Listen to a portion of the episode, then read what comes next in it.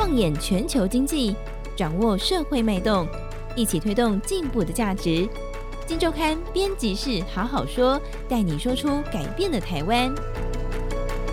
Hello，大家好，欢迎收听这个星期的编辑室好好说。没错，我又来代班了，我是笑宇哦。那么这一期《金周刊》呢，一千三百八十五期的封面故事是旧金山直击 AI 疯狂聚落，到底有多疯狂呢？我想这个 AI 话题哦，实在是非常的夯，也非常热门。但是，到底在这个科技圈来说，到底它的疯狂程度到哪里呢？我们这次《金周刊》团队到了旧金山直击这个 AI 疯狂聚落。那我们今天邀请到的是《金周刊》主编黄伟轩来到节目当中，跟大家分享。主编好，呃，下午好，各位听众朋友，大家好。好，所以你现在人就在旧金山，我们在空中连线。旧金山天气好吗？天气还不错啊，这几天这个都蛮晴朗的，就它这个走出去外面，市区基本上都是晴朗无云啦，这样子。对，但是它天气其实算是一天当中的那个，其实天气变化还蛮大的吧。早上跟这个晚上，它会就是说是比较那种多雾这样子。对，但是白天的话，普遍来说都还蛮蛮晴朗这样，而且就。蛮舒服的啊，就是这个，因为我们其实这几天也跟陆续有跟在地的蛮多这个旧金山当地的，包括新创还有当地人聊，他们其实都说，这旧金山天气就是一年四季大概都是这种，大概因为我们台湾夏天大概三白天大概三十五六度嘛，对，但是在旧金山这边其实 出去有时候还是要穿外套，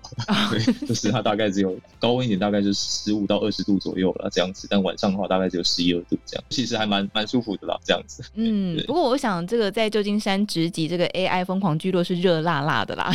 就是滚烫烫的，好，所以也请你跟大家分享一下，就是旧金山到底这个有多么的疯狂呢？为什么是在旧金山？嗯，对，就是说，如果大家有留意今年这个生成这个 AI 啊，特别是我们讲所谓的生成式 AI 的一个发展啦，其实过去几个月，大家这个如果是有在投资的听众朋友，其实大概都是有留意到这个，其实 AI 非常的夯啊。那其实是从最大概去年底到今年初，有美国的这个 Open AI 所推出的聊天机器人 Chat GPT 所带起的热潮啦，这样子。其实我们进一步去探究，就发现说，随着这个 Chat GPT 的推出，其实在美国旧金山。西岸旧金山的这边其实有渐渐的形成了一个 AI 聚落了，这样子。那这当然是部分是因为我们刚刚谈到这个像是 AI 这种技术实力的一些科技巨头啊，像 Google 啊、微软啊等等，他们其实呃蛮多这种都是 base 在戏谷这一带了，这样子。但是我们这次有留意到说，其实不仅仅是说大家过去认知的戏谷啦，我们有留意到在这个旧金山的一个市中心哦，它其实有一个算是蛮小的一个聚落。那这个聚落在过去这一两个月，其实有。不少的媒体已经有留意到这个聚落的发展了。那其实大家在今年初的时候，其实首先有这些投资人开始把这个聚落称呼叫做“脑谷”了。哦，因为脑就代表 AI 了。对，嗯、那这个聚落它是在市中心的一个。它其实不大了，它东西的长度大概差不多四五公里左右，那南北的话差不多一公里，它其实是一个算是一个蛮小的一个社区了，大概走路不用一个小时就可以把这个社区给逛完的这样子。但是就是说，我们留意到在这个社区的这个 blog 里面，其实汇集了在过去这几个月间，随着这个生成式 AI 的爆红，其实它汇集了非常多的，包含是创投啊，包含是这种生成式 AI 的新创，包含是就是我们这次也实际走访了很多当地的，他们叫做所谓的骇客屋了，Hacker House。那骇客屋其实就是有很多新创，他们会聚在一起，包含进行一些想法的一些交流啊，然后那种点子的这种激荡啊，那我们也会在这种骇客屋里面去进行一些算是竞赛了。比如说在这个骇客屋里面会提出一个专案，然后就是不同的团队会去进行，在几天之内去进行一些比赛这样子，那看最后是可能谁的一个成果，谁的一个产出是一个比较好的这样子。它这个脑谷它的那个旧名叫做海斯谷了。Hayes Valley，那现在大家称呼它就脑谷了。以这个脑谷为中心往外扩散，大概方圆大概五六公里的一个区块里面，嗯，它汇集了很多这个全球算是现在非常顶尖的这种生成式 AI 的一个独角兽都在这边嘛。那很多的创投，包含我刚刚谈到这些科技巨头啊，Google、微软，其实现在都纷纷的等于是说进驻，或或者是说在这边寻找投资标的了。嗯，这样子。那我是有没有趁机投资一家？我们那就是有在持续关注，但是我们的资本并不够大，对我们不像那些就是 对有非常多资本的这种创投这样子。不过这次真的是呃，就是在伟轩的报道当中可以看到，就是你还有就是刚刚讲到的是 AI 新创银河的狼袋里面哦，然后这个包括热钱也是一直在这个 AI 当中。不过我们说 AI 的发展其实一直以来都一直备受关注哦。那当然，这是 ChatGPT 问世之后，更是新兴起了一股风潮。要不要跟大家分享一下，在这里面，呃，它跟过去有什么样的不同呢？过去的话，当大家谈到相较于 ChatGPT 刚推出来的时候，可能我们谈到，我们那时候其实普遍就是会觉得，哎、很厉害啊，就是。作为一个聊天机器人，它可能跟过去大家所熟悉的这种 AI 其实已经有不一样的一个想象了。但是 ChatGPT 某种程度上，它还是一种基于这种所谓的一种文本生成式的这种聊天机器人嘛，就是它基本上还是文字的跟你对话。对。但是我们这次在这个脑补当地，我们看到的是。诶，生成式 AI 其实已经算是已经跨出了这种所谓的文本生成啊，其实已经有点算是遍地开花了。嗯，那其实现在不仅仅我们这次包含也访问了一些在地的新创，那其实包含有其中有一家新创，那它应该算是生成式 AI 领域里面算是非常有名的一家新创，而且我们留意到它的一个共同创办人之一是他在美国出生，然后在台湾长大，那后来是大学之后又回到这个美国念了，就可以说是某种程度的一个台湾之光这样子。对，那。就是说，我们刚回到刚刚，就是说，我们那个有留意到，是说这一次或这个生成 AI 的发展，其实跟过去比较不一样，就是说它有点呈现一个百花齐放，而且它就朝向的比较是面向于这种所谓的应用端啊，就是包含像刚刚谈到说，ChatGPT 比较偏向于这种文本生成，但但现在的这个生成 AI，它其实不仅仅是文本生成，甚至它现在有这种，比如说它可能主打这种所谓的这种情感咨询哦，这次有查到一家这个生成 AI 独角兽啦，那它其实是。我们也有实际试用过他的一个 他的这个感情的这种，他其实有点像是一种心理智商的这种概念啊。对，其实我们有实际测试过，然后跟他聊天，发现说，哎，真的真的是蛮厉害的，就是就是真的很像是一个可能温柔的一个这个智商师，然后再跟你聊天这样子。那你自己这样聊天，你觉得真的有被疗愈，或者是问题有被解决吗？有诶、欸、有，因为他其实会给你一些蛮具体的建议，这样子，oh. 对，他就而且他都会，他也他就真的很像这个智商，他呃他都会比较是倾向于说提问啊，会不会问说，哎、欸，比如说你可能说你现在呃这个什么心情不好，然后可能因为什么原因啊，然后他会说，那你不妨去试试呃怎么样做啊这样子，然后如果你是进一步回答他说，可是你觉得这样做可能没有效果。那他可能会说，OK，那或许就是可以再尝试什么其他的方式等等，但他的跟你互动的这个方式不会是过去，呃，因为如果大家有用过这个 ChatGPT，ChatGPT 还是它某种程度上，它在对你的回复，或者是你有一些问题你丢给他，你会发现说他的回复还是比较生冷的啦，对，很多时候还是比较生冷一点，就是你还是感觉出他是一个，就是 就是可能某种程度上还是可以可以感觉出他是一个 robot，对。对对，但是就是说我们。后续我们透我们用的一些，比如说像刚刚看到这个这种情感的这种聊天机器人的话，它其实它已经相当程度的去模拟那种我们人这种互动的这种对话这种模式了。Oh. 对，那它其实也会相当程度，我们可以说它展现的这种高度的这种同理心了。因为确实在跟他聊天的过程当中，你会觉得哦，对，就是你好像某种程度上确实是有被抚慰到了这样子。哇，好厉害！嗯嗯，所以这个看到。这个应用的场景是非常多的，所以这也打破了过去我们说 AI 好像是特定的大公司，它才能够被很好的应用，是不太一样的，对吗？对，就是说，其实这一次包含我们其实有在我们这几天也有去参，因为他是刚好在这几天在这个脑谷这边有旧金山市中心啊，他其实有办了一场深圳 CI 的一个算是高峰会啦。那其实是哦，这高峰会其实办的跟演唱会一样，因为他其实 人人那个人非常的多，大概有一万多人哦，对，然后整个会场营造就是那种音乐这种播放，其实真的很像是演唱会。对，然后其实也有邀请了很多大咖，包含这种微软执行长啊，那这个 Google 的前。CEO 啊，嗯等等，然后像这个 JP Morgan 的一些这个高层，像这种策略长啊等等的，都有在这个论坛里面有分享他们的一个生成式 AI 的看法。那我们也参加了蛮多场的这种 AI 的沙龙，那其实也蛮多的这个 AI 界的这种大咖，其实都有不约而同啊提到一个看法，就是说他们认为随着这个生成式 AI 的加速发展，未来的这个发展的趋势会走向所谓的民主化了，他们叫所谓的生成式 AI 的一个民主化了。那所谓的民主化就是说，包含现在其实很多的这种 startup AI 的这种生成式 AI 的新创，其实其实努力就是他们的一个方向，其实也就是想办法去降低这种企业未来去应用或导入这种生成式 AI 的一个成本了。嗯，对，那其实包含我们刚刚谈到的那个台湾之矿，其实这家新创它其实主要业务就是为客户去定制他们自己专属的一个生成式 AI 的语言的一个训练模型了。嗯，这样子，因为过去的话，其实我们包含这个 ChatGPT、OpenAI，或者是说早期的这个刚推出的这些大型的语言模型，其实他们很多时候还是 for 他们自己企业内部使用了，而且如果说你要去用它的这个语言模型的话，其实你也必须要去配合它的整个系统了。其实你没你可能不太能够针对自己的需求做一些客制化，而且你用的这些模型，其实最后的数据仍然是就是留在 OpenAI 这里了，你其实是得不到这些数据的。但是现在的很多这种 Startup 生成式 AI 的这些新创，他们其实要做的就是等于是说，它可以让就是想要用这些呃语言模型或者这些生成式 AI 的这些 model。相关的应用的这些企业，他们最终是他们可以把数据留在他们自己的公司，然后他们也可以进一步的去根据这些 model，他们去等于是客制化自己需要的一些可能相关的一些模型，或者是再进一步延伸出来的应用了。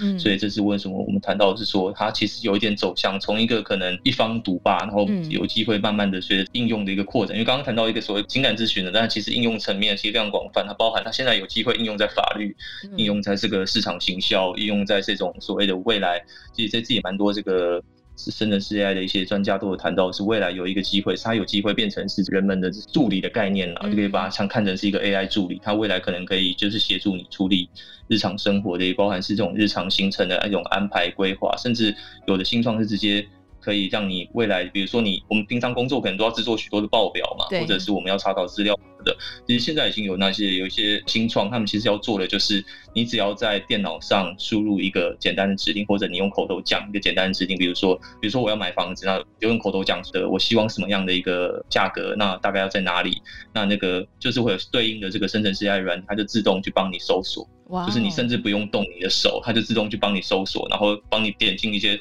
呃，他觉得适合的网站等等的，然后把你要的条件全部都自动去比对出来，然后把自动把结果呈现给你。所以这个其实是已经有相关的这种呃新创已经在做这一块了，或者是他自动，你也是一样是口头跟他讲说，请帮我，比如说汇整。我就是我现在可能要整理一个财报，那就可能可能口头跟他讲说，我要比如说我需要哪一些科目财财报科目，那我大概要做哪一些的计算等等，它会自动都帮你完成了，这样有点算是一种一站式的，对，所以它就是很多人认为说，其实随着这个生成式 AI 的发展，它其实不单单只是呃我们可能几个月前看到的这种单纯的这种就是呃你可以问问题啦，就是然后可以跟他聊天啦，对，它其实未来是有可能去。在各个方面，你都有机会看到它的一个应用了，这样子。嗯、哇，你知道这听起来很像是以前我们都要跟上帝祷告，对不对？你要什么样的房子，你要什么样的对象，嗯、以后你就跟 AI 说就好了，AI 就帮你找出来。好，不过这当然是开玩笑的，但是我们可以从伟轩的分享当中可以听到，难怪伟轩刚刚前面有提到，就生成式 AI 可以说是遍地开花了哦。那我觉得在这次报道当中，还有一个蛮有趣的部分，就是有提到负责任 AI，因为。后来，其实大家开始会很担心，说哇，这个 ChatGPT 或是这个生成式 AI 可能会造成很多呃难以想象的后果跟影响，所以也开始说，哎，是不是要暂缓这个发展哦？那但这次有提到这个所谓的负责任 AI，那这又是什么呢？呃，对，就是说，其实这一次包含在这个我们前几天参加的这个 AI 的这个高峰会里面，微软的这个执行长啊，这个纳德拉，他其实就他特别强调是说，在未来在导入这个新的生成 AI 技术的时候，要确保他们这个设计本身是安全的。那他就特别强调说，大家应该要积极倡导所谓的一个负责任的 AI 了。那所谓负责任的 AI 是什么？其实就是说，呃，如果大家有留意到的话，在几个月前那时候，ChatGPT 刚推出的时时候，虽然等于是让大家蛮惊艳的，但同时其实随着大家对它的应用越来越多的话，其实也有蛮多人留意到，它其实是有存在不少问题啦。比如说，在初期的时候，可能很多人问他说：“我如果说我要制造什么炸药武器，然后他还真的给你回答说我要怎么制造 这样子。”对，然后或者是说，就是如果说问一些可能不是那么。适合的问题，或者说，比如说我要怎么样去取得类似取得毒品啊，或什么的，他可能也就会真的很认真的给你回答 等等的。对，那这负责任 AI 就是说，我们他就要尽可能去避免这种状况，就是说，当可能提问者这种问题是不恰当的时候，那他变成是说他要自己懂得去做判断了，就是说可能在这时候他就要给出的回答说，可能我不适合回答这个问题，或者是要适度的去引导这个提问者是说这样的一个提问是可能是一个不合适的。对，那其实现在除了 Google，它现在这个投资的一家这个生成式 AI 的一个新创啊，叫做 Entropy，它一向是由这个 OpenAI 的一个团队，呃，就是在前几年他们出来自己这个创办的。它其实现在主打的，一般现在普遍认为就是 Entropy 就是 OpenAI 的这个最大的一个竞争对手了。应该其实我们可以把它看成是说是 Google 跟微软在竞争啊，因为 OpenAI 后面的一个最大竞主是微软，嗯，那 Anthropic 后背后的最大竞主是 Google 了，所以其实我们可以看成是 Google 对上微软的一个算是 AI。在未来这个生成式 AI 的一个两大巨头之争了。嗯，那 Anthropic 其实它主打就是说，它在导入这个 AI 训练的过程当中，它其实会有定定出一个他们叫做所谓的 AI 宪法，就是说 AI 宪法，反正就是他们会把他们才甚至有明确的说，他们比如说有参考类似这种联合国人权的这种公约，参考一些可能实际在训练过程当中跟人的互动的一些 feedback 啦，然后还有包含一些。大家使用这个 iPhone 很很长一段时间，那他也参考了过去 iPhone 苹果在规范这些可能相关的一些条款啊等等的，那综合出来就是得出一个 AI 的一个宪法原则了。那由这个原则，他们是标榜的说他们的 AI 是比较无害的了。嗯，就是说未来你在跟他互动的时候是比较不会有这种可能我们上面提到一些衍生出一些有可能这种道德争议这种问题了。这样，那这也是目前普遍。生成式 AI 算是业界主流，他们也是我们这几天在不同的场合都会听到的一些呼吁了。因为现在蛮多人忧虑，就是说 AI 会不会失控啊？那就随着这个生成式 AI 的发展，会不会越来越不受控？那最后有可能反而回过头来对这个人类构成伤害啊？那这个当然在他们的 AI 圈子里面，他们虽然普遍对生成式 AI 的看法，未来的发展望都都还算是蛮乐观的了。但当然这种外界的忧虑，他们其实也都有听到了。所以他们其实现在一个主要的不断倡导和一个呼吁的一个发展方向，就是说尽可能去建构一个负责任的。然后一个可控的一个 AI 的一个发展环境，这样子。嗯，所以看来他们也有看威尔史密斯那部电影吧？对不对？啊，开玩笑。好，所以我想最后呢，我想请文轩跟大家分享一下你自己这样子在那边一个礼拜时间嘛，对不对？所以在这样子采访一轮下来，你自己对对于 AI 的这个趋势，或者是你从这些采访的对象所听到、感受到的，你怎么样去看待这个 AI 未来的趋势发展？然后大家是怎么想这件事情的？对，就是说，我在这边感受到的，就是真的，大家对这个生成 AI 的一个发展，真的是算是非常的乐观了。因为其实蛮多人就是把它比喻成是类似于，因为呃，我们知道说，其实旧金山这边，其实在过去几年，呃，应该说其实一直现在，它其实还是有存在不少问题了。因为其实它在疫情期间的时候，它其实是很多新创其实是离开了旧金山了。因为旧金山其实在疫情期间，或者说这几年，过去这几年，它其实这个。面临这种所谓包含这种城市内这种犯罪的问题啦，犯罪率很高，然后这个物价就是包含这种房价呀、租金等等的，其实也都越来越高了，就是在过去几年成长很多了，所以很多这个新创都不堪负荷，就纷纷的移出去。但是随着这个生成式 AI 的爆红之后，这些新创又开始回来了啦。嗯，那回来之后，其实他们也普遍就是认为是说，其实之所以那么看好这个生成式 AI 的发展，他们就觉得说，这个不像是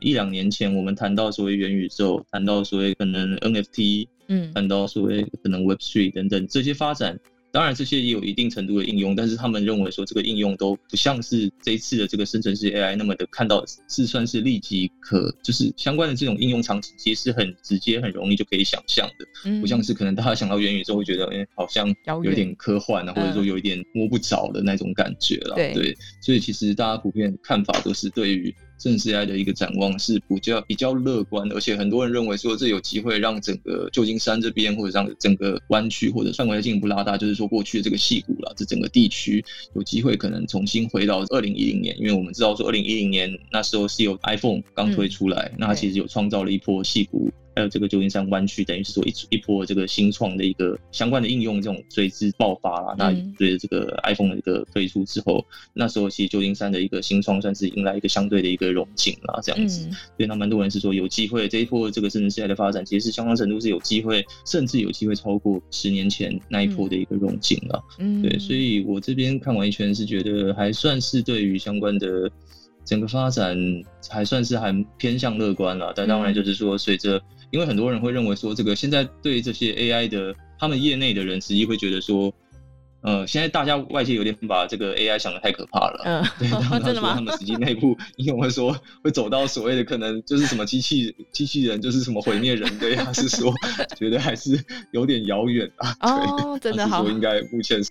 目前不至于到到这种地步了，而且他们对，因为他们是每天都在这个圈内的，他们知道。他们知道现在最新的发展到哪里了，所以目前他们的普遍看法认为说不用那么忧虑了，就是担心当然要有，但是不用那么忧虑。嗯、这样子 好，所以不用担心世界毁灭。好，所以今天来跟大家分享这个《金周刊》一千三百八十五期的封面故事哦，旧金山直击 AI 疯狂聚落，所以听起来真的是蛮疯狂的，就是呃刚刚说非常乐观，然后未来很多的应用，当然它可能会成为我们工作上的。好帮手、好助理哦，在生活当中，甚至包括刚刚伟轩提到的哇，感情咨询哦，心理咨商也可以，可能是一个未来可期待的发展方向哦。好，所以这次呢，这个报道非常精彩，金周刊团队特地到旧金山哦，一个星期的时间帮大家直击现场哦，那就分享给所有的朋友们了。那后面呢，当然还有很多其他精彩的报道。那因为时间关系，在这边就先打住。那么今天也再次感谢我们金周刊主编黄伟轩主编带来精彩的分享，谢谢，谢谢。